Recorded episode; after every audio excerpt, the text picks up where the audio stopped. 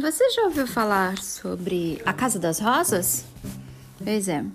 O escritório de Ramos de Azevedo projetou a Mansão das Rosas em 1930. A Bela Casa, hoje referência na vida do paulistano, foi uma das últimas construções realizadas na era da Avenida Paulista, dos Barões do Café. O imóvel foi tombado pelo Condefá no dia 22 de outubro de 1985. A Casa das Rosas foi reaberta no dia 19 de setembro de 1995, com a proposta de ser um espaço cultural, diferenciado, informatizado e dedicado a exposições.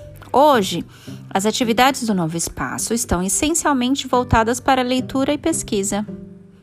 Em dezembro de 2004, a mansão passou a, ser, a se chamar Casa das Rosas, espaço Haroldo de Campos de poesia e literatura. O acervo de 35 mil volumes da Biblioteca do Poeta, tradutor e ensaísta Haroldo de Campos agora é de todos os paulistas. Além dos livros, a família doou à Secretaria da Cultura também o escritório do poeta.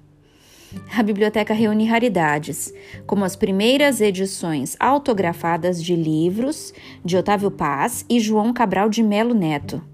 Nas estantes encontram-se as respeitadas traduções do próprio Haroldo de obras em inglês, francês, espanhol, alemão, italiano, russo, hebraico, chinês e japonês, e também cantos da Divina Comédia, em que ele trabalhava pouco antes de morrer. Essa foi uma resenha sobre a Casa das Rosas e quem falou com vocês foi a professora Natália. Obrigada, um beijinho para todos.